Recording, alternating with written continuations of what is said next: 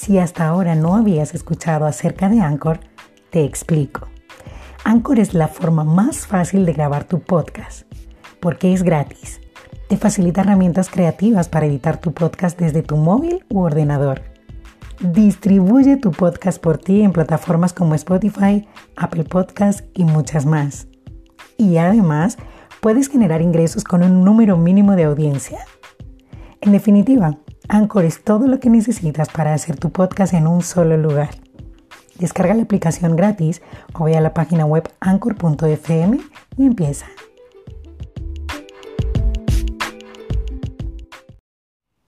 Hola, hola gente linda, bendiciones mil, bienvenidos una vez más a 7 minutos. Hoy el tema de, o el título ¿no? de este episodio es embrión, ¿sí? Embrión.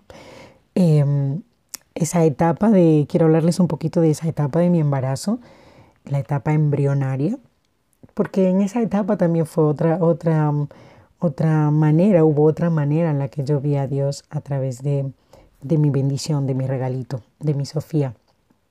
Yo digo que hablar de la etapa de mi embarazo, al menos para mí, es quedarme corta. No sé cómo lo verán otras mamás, pero yo creo que me quedo corta con todo lo que pueda decir respecto a mi embarazo. Es verdad que yo, mm, a diferencia de otras mamás, fui muy afortunada porque no, no tuve ningún malestar. Así que yo describo mi embarazo como una etapa maravillosa. y bueno, eh, a unas les toca de una manera y a otras de otras. Yo tuve el privilegio de no tener ningún tipo de malestares. Em, Así que hoy les hablaré un poquito de esa etapa, la etapa embrionaria.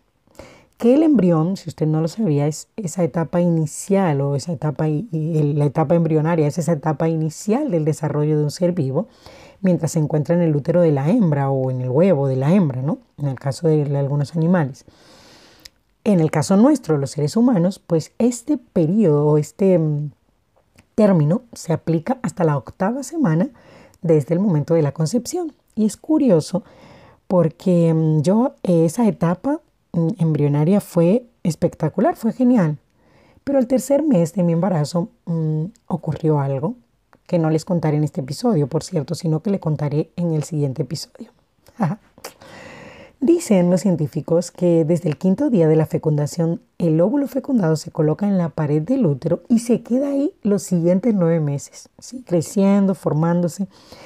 Y a partir de ese momento, a partir del quinto día, ojo, las células comienzan a multiplicarse de una manera rapidísima y a adquirir una función determinada. Y esto es hermoso porque el Salmo 139, David, bueno, es mi salmo favorito, por cierto, te invito a que lo leas, es espectacular, te va a encantar seguro. Em, el salmista David en este salmo hace un despliegue majestuoso impresionante respecto a la omnisciencia y a la omnipresencia de Dios. En el versículo 16 dice algo así como, mi embrión vieron tus ojos y en tu libro estaban escritas todas aquellas cosas que fueron luego formadas. Mire, si antes de yo eh, quedarme embarazada amaba este salmo, lo amé muchísimo más cuando sabía que ese proceso de gestación se estaba produciendo nada más y nada menos que dentro de mí. En esas primeras semanas del embarazo pareciera que no, pero se forma digamos que todo el bebé en chiquitito. Sí, porque a uno le dicen está del tamaño de un guisante. Y tú dices, ay, qué ternura, un guisante chiquitito.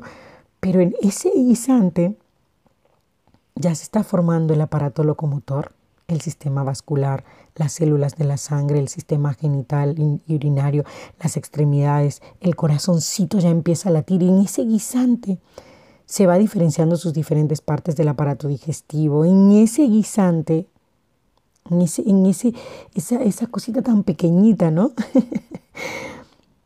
todo, todo se va formando. Dice que se empieza incluso a desarrollar lo que se convertirá en el sistema nervioso del bebé, su cerebro, su médula espinal, la columna vertebral.